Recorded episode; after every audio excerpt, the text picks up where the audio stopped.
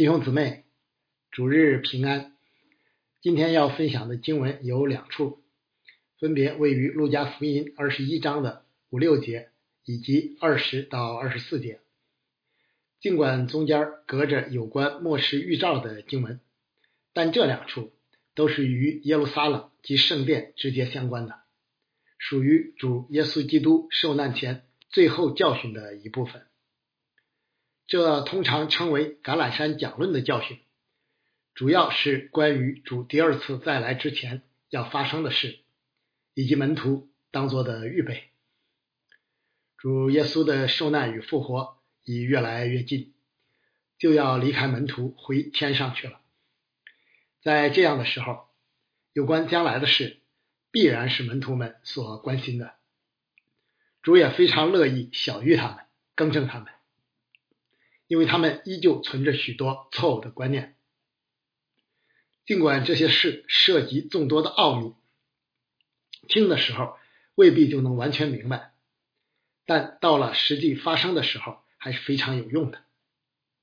这些事既包括近期即将发生的事，就像这两处经文所提到的，也包括直到世界的末了才能完全应验的。分享之前，我们先一同祷告。天父，感谢你启示了你的话语，叫我们可以查验何为你善良、纯全、可喜悦的旨意。以下的时间，恭敬的仰望，交托在主的手中，求主将那赐人智慧和启示的灵大大的赏给我们，开启我们，光照我们，好叫我们看出你话语当中的奇妙。主啊。有关耶路撒冷以及圣殿被毁的事，离我们虽然遥远，但从前所写的圣经都是为教训我们写的，叫我们因圣经所生的忍耐和安慰可以得着盼望。主啊，求你借着这段经文向我们说话，听我们的祷告，奉主耶稣基督的名，阿门。另外两卷对观福音书也有类似的经文。但陆家的记载还是非常有特色的，比如陆家将告诫门徒及时逃离，与耶路撒冷被毁直接相关；而其他两卷福音书则是与那行毁坏可憎的关联在一起。陆家福音主要是写给外邦信徒的，关注的重点是教会，可能是造成差异的主要原因。有关圣殿与耶路撒冷的事。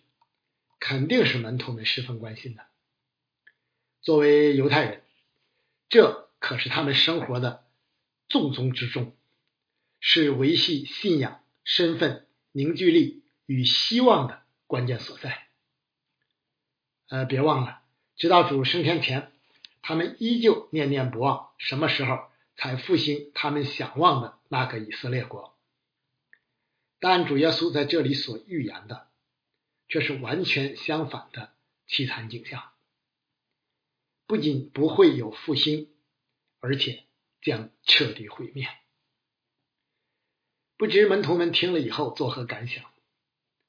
也许没明白，但又不敢多问；也许不以为然。圣经没有记载，我们不必猜测，但不在意是不可能的，冲击一定不小。以下我们就先考察主的预言及其应验，然后看看带给今天的我们哪些教训。主耶稣将近耶路撒冷时，就已经为其哀哭，并发出过预言，巴不得你在这日子知道关心你平安的事。无奈这事现在是隐藏的，叫你的眼看不出来，因为日子将到，你的仇敌必筑起土垒，周围。环绕你，四面困住你，并要扫灭你和你里头的儿女，连一块石头也不留在石头上，因你不知道眷顾你的时候。只是那时门徒及众人正沉浸在何塞纳的欢呼中，大概没怎么往心里去。这次的预言是因门徒的惊叹而起，尽管他们已多次出入圣殿。但每一次都不能不为圣殿的雄伟辉煌无与伦比而叹为观止，由衷的感叹。主耶稣与门徒所进出的圣殿，就是所罗巴伯带领从巴比伦被掳归回的犹太人所建造的第二圣殿。呃，所罗门建造的称为第一圣殿啊，建成已近五百年了。尽管当时建成的时候与第一圣殿相比，外观逊色不少，但大叙驴做王之后，为讨犹太人的喜欢。从主前二十年起，开始大肆扩建及美化圣殿，直到主后六十四年才全部完工。呃，此时大希律王早已已死去多年了。大希律王确实是建筑天才，将圣殿修饰的雄伟壮观、美轮美奂。据说当时整个圣殿区周长达一点五五公里。占整个耶路撒冷城区的六分之一，是著名是著名的雅典卫城，呃，其中最著名的建筑就是那个呃巴特农神庙哈的两倍。建筑所使用的巨大石块，就是今天同样令人震惊。据说现存其中的一块长达十三点七米，宽三点二米，高四米，重约五百七十吨。圣殿的内外装饰也极为豪华艳丽，外有金门、铜门以及金葡萄藤等，内有精美的壁毯。难怪门徒身临其中时，情不自禁的提醒主说：“夫子，请看，这是何等的石头，何等的殿宇！不仅是因其外表的辉煌，而且更是因其在他们心目中不可。”替代的位置，但主的回答却兜头浇下一盆冷水，提醒门徒们要准备面对即将降临的巨大灾难。论到你们所看见的这一切，将来日子到了，在这里没有一块石头留在石头上不被拆毁了，怎么可能？不要说这里是神的圣所，就是作为军事堡垒。也是极难攻破的，但现实就是如此的不幸。主的预言基本是按字面应验的，正应了主耶稣自己后面所说的话：“我实在告诉你们，这时代还没有过去，这些事都要成就，天地要废去，我的话却不能废去。”主后六十六年。犹太人在弃绝了真正的弥赛亚，不肯接受主所成就的属灵国度之后，爆发了反抗罗马统治的起义，企图以仁义复兴他们一直不肯放下的大卫王国。罗马将领威斯帕先与妻子提多啊，这两位后来都先后成为凯撒哈，率大军残酷的镇压了起义。据犹太史家约瑟夫记载，在这次战争中，有一百多万犹太人被杀，近十万人被掳为奴。耶路撒冷城于主后七十年被攻破，圣殿被火焚毁，成为废墟。据说当时罗马士兵见有融化的金子从圣殿墙上流下来，于是。就把石头一块一块的都拆下来了，真的应验了没有一块石头留在石头上的预言。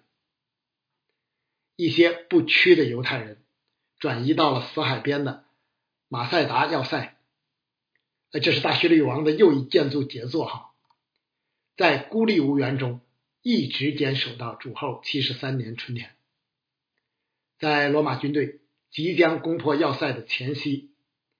包括妇女和孩子在内的约九百人全部自杀身亡，书写了犹太历史上不屈不挠、可歌可泣的悲壮篇章。主耶稣不仅预言了圣殿与圣城的命运，而且明确告诫门徒应当如何应对。面对这样惨烈的战争与毁灭，更是面对神严厉的审判，门徒应当及早逃避，且不可迟延，也不要留恋，就像罗德一家，尤其是罗德的妻子那样。据教会史家尤西比乌记载，当这场灾难降临的时候，基督徒记起了主的指示。于是，从耶路撒冷及周围及附近逃到了约旦河外的匹拉，从而得以保全。按常理来说，战乱的时候应当逃到城里去，因为那里不仅有城墙的保护，而且有大量的军队与物资，生存的概率要大得多。但主耶稣早就知道这场战争的结局会是什么。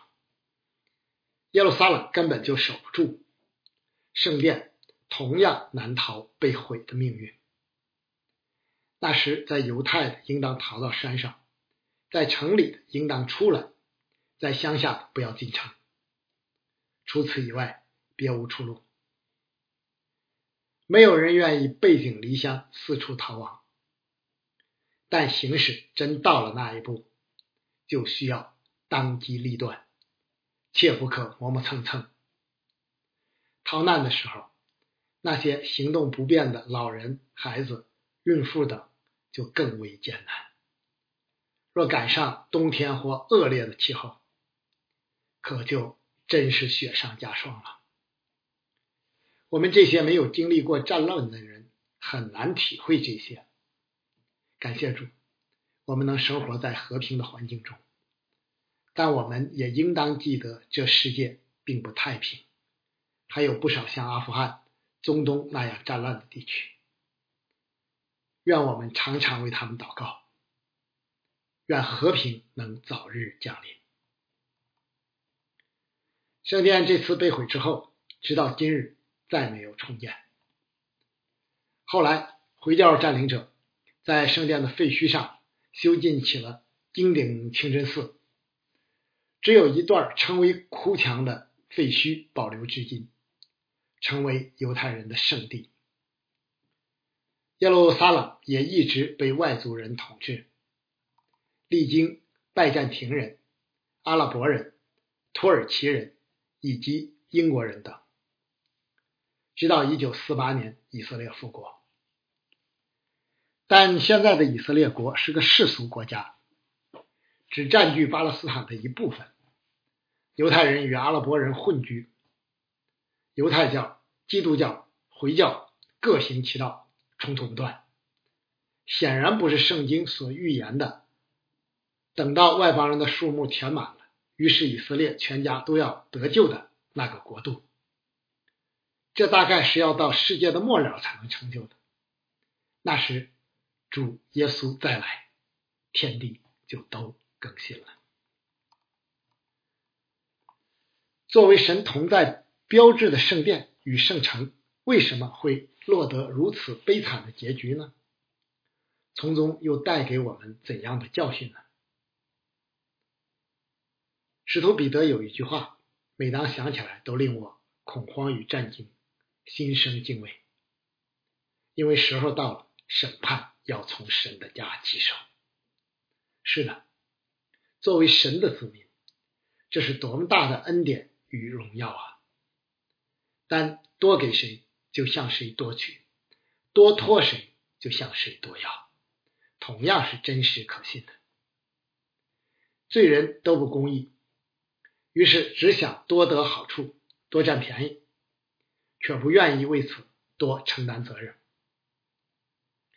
作为神的子民，若离弃神，不尊神为大，不行在神的心意中，只随从自己的私欲，就更无法逃脱神的审判与惩罚了。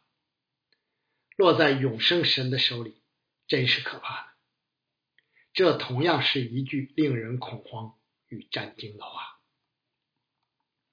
列王时期，以色列人离弃真神，拜巴利，最终导致人民被掳巴比伦。第一圣殿被毁，经历了这样惨痛的教训，回归的犹太人确实不再拜有形的偶像了。但随着时间的推移，灵性麻木，以色列人又逐渐远离真神，只专注于外表的金钱。当神的儿子、圣殿的主人道成肉身降临在他们中间的时候，竟被他们无情弃绝。正如使徒约翰所说的：“光照在黑暗里，黑暗却不接受光。”主耶稣基督在他们中间教导他们，多行神迹奇事，匆匆满满的有恩典有真理，一再显明父独生子的荣光。但但除了少数人相信并跟随以外，犹太人整体拒绝了真正的弥赛亚。宁可存虚假的盼望，直到今天。他们不仅借比拉多之手将真正的君王钉死在十字架上，而且在主升天后继续逼迫教会，始终不肯悔改。神的确宽容忍耐，给人机会，但神的公义同样必定有彰显的时候。主后七十年，神的审判降临。圣殿与圣城被毁，以色列人再次为自己的顽梗付出了惨痛的代价。无论是旷野的会幕，还是耶路撒冷的圣殿，都是神与其子民同在的标志，因此被称为神的居所。但会幕或圣殿中若没有神，纵使再豪华、再艳丽，又有什么意义与用处呢？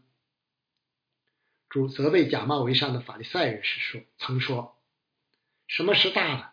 是金子呢，还是教金子成圣的殿呢？什么是大的？是礼物呢，还是叫礼物成圣的坛呢？同样，神若不住在其中，圣殿只不过就是一个建筑物，圣城不过就是一座城而已。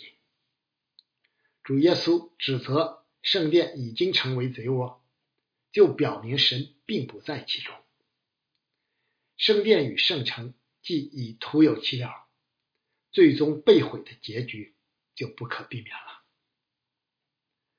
今天教会与信徒就是属灵的殿，耶稣基督为元首，圣灵运行在其中，但前提是我们必须独尊耶稣基督为主，独尊耶和华为圣，愿意敬畏。谦卑顺服，凡事行在神的心意中，不然结局只能与圣殿同样悲惨。教会再大，事工再热闹，个人看起来再敬虔，也不过是草木和结而已，终将被烧得什么也不剩。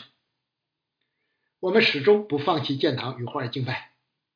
就是因为我们相信这是出于圣灵感动的，是主赋予守望教会的使命与意向，因此必须持守，不论需要付出多大的代价。求主保守我们，特别是教会的领袖，能一心寻求并遵行主的旨意，凡事尊神为大。圣殿与圣城的被毁。也是主再来前大灾难的预表。关于这些灾难，主耶稣不仅在橄榄山讲论中有许多提及，而且特别启示使徒约翰写下了启示录。尽管这些经文的解释存在一定的难点，但战争、逼迫、饥荒与瘟疫等都是确定无疑的。上个世纪。人类经历了两次世界大战，其规模之庞大、程度之惨烈，都是空前的。生命与财产的损失更是难以计算，以致乐观的后千禧年观念从此一蹶不振。前千禧年开始大行其道，我们不知道未来还会发生什么。但圣经明说，灾难不会减轻，只会越来越多，越来越重。主不叫我们猜测他再来的日子，却教导我们透过这些现象，知道那日子近了，从而需要随时警醒祷告。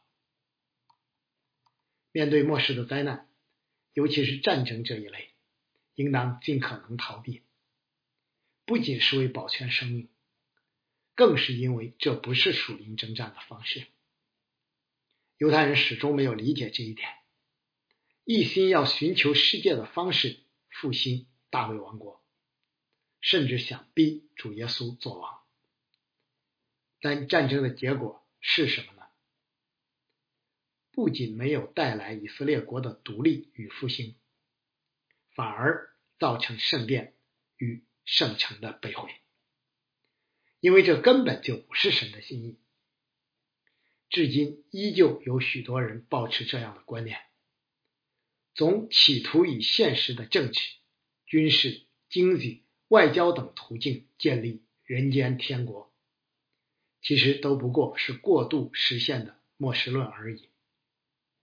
但神的儿子却通过被钉死在十字架上，三日后复活，在属灵征战中完全得胜。教会是属灵的国度，参与的是属灵的征战。因为我们虽然在血气中行事，却不凭着血气征战。我们征战的兵器本不是属血气的。作为个体的人，我们。都是软弱与微不足道的，几乎没有什么能力对抗世界的风云变幻，只能仰望主的恩典与拯救。我们的神是以马内利的神，他必定与我们同在，保护我们免受世界的伤害。我们生活的这个国家与时代，尽管依旧比较平静，但动荡与混乱的征兆。已多有显露，未来并不乐观。我对此不抱什么幻想，但也并不因此惊慌，因为我们的生命是藏在耶稣基督里的，就如保罗所宣告的。然而，靠着爱我们的主，在这一切的事上已经得胜有余了。因为我深信，无论是死是生，是天使，是掌权的，是有能的，是现在的事。是将来的事，是高处的，是低处的，是别的受造之物，都不能叫我们与神的爱隔绝。这爱是在我们的主基督耶稣里的。圣殿与圣城被毁，并不仅仅意味着灾难与不幸，也不都是消极的，其中蕴含着崭新的属灵意义，即随着主耶稣的降生、受难与复活。标志着旧约时代至此结束，新约时代已经开启。作为旧约预表重要代表的圣殿及其献祭，随着主耶稣基督这真神羔羊的被献，现在已经全部成全了，再不用重复了。实体既然已经来到，实体的预表自然就该废止了，这是显而易见的。如果圣殿一直存在，犹太信徒很可能会一直保持圣殿的敬拜，就像彼得、约翰他们一开始那样。这对于教会的独立与在全地的拓展是不利的。因此，神在适当的时候将圣殿挪去，从而使教会大大兴旺，也是必然的。今天的圣徒就是神的殿。因为圣灵常住在每个信徒里面，教会就是灵宫，由活石建成，因此理当将身体献上，当做活祭，是圣洁的，是神所喜悦的。你们如此侍奉，那是理所当然的。没有了礼仪，没有了礼仪那样外在严格的要求，并不意味着就可以随心所欲，以心灵与诚实为内在。以教会这属灵圣殿为外在的敬拜，更要求在主面前的敬畏、谦卑与坚守。神的话一句都不会落空，这是圣经一再教导的真理，也是反复被证明的事实。不仅祝福，呃，不仅祝福的应许是如此，降发的审判同样如此。约书亚带领以色列人得迦南地为业后，圣经宣告，耶和华应许赐福以色列家的话，一句也没有落空，都应验了。现在神的儿子主耶稣基督所宣告的审判也必定会应验，就像先知耶利米的时代一样。故此，我们以重温这位流泪的先知所宣告的一段耶和华的话，结束今天的正道。当神借巴比伦人行审判，第一圣殿即将被毁的前夕，犹太人却依旧沉浸在虚假的迷信中，以为只要圣殿在，无论怎样，神都会保护他们，灾祸就不会降临耶路撒冷。对比神儿子此刻的预言，何其相似啊！由此可见，任何时代与任何教会，只要离弃了神。却迷信于任何的人或物，或是企图靠行为成义，都将不免于受审判、被拆毁的悲惨结局。求主怜悯我们。耶和华的话临到耶利米说：“你当站在耶和华殿的门口，在那里宣告这话说：你们进这些门敬拜耶和华的一切犹大人，当听耶和华的话。”万军之耶和华以色列的神如此说：“你们改正行动作为，我就使你们在这地方仍然居住。你们不要倚靠虚谎的话，说这些是耶和华的殿，是耶和华的殿，是耶和华的殿。你们若实在改正行动作为，在人和邻舍中间诚然实行公平，不欺压寄居的和孤儿寡妇，在这地方不流无辜人的血。”也不随从别神陷害自己，我就使你们在这地方仍然居住，就是我古时所赐给你们列祖的地，直到永远。看呐，你们依靠虚妄无益的话，你们偷盗、杀害、奸淫、欺假事，向巴黎烧香，并随从素不认识的别神，且来到这称为我名下的殿，在我面前敬拜，又说我们可以自由了。你们这样的举动是要行那些可憎的事吗？这成为我名下的店，在你们眼中岂可看为贼窝吗？我都看见了，这是耶华说的。你们前往示罗去，就是我先前立为我名的居所，查看我因这百姓以色列的罪恶向那地所行的如何。耶和华说：现在因你们行这一切的事。我也从早起来警戒你们，你们却不听从；呼唤你们，你们却不答应。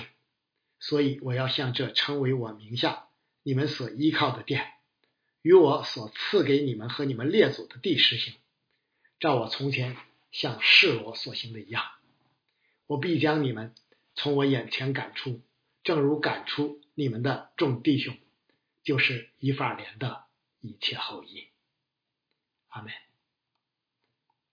求主施恩与他自己的守望教会，能常遵行神的旨意，在主里纪念所有为主的名征战的教会牧者和弟兄姊妹们。阿门。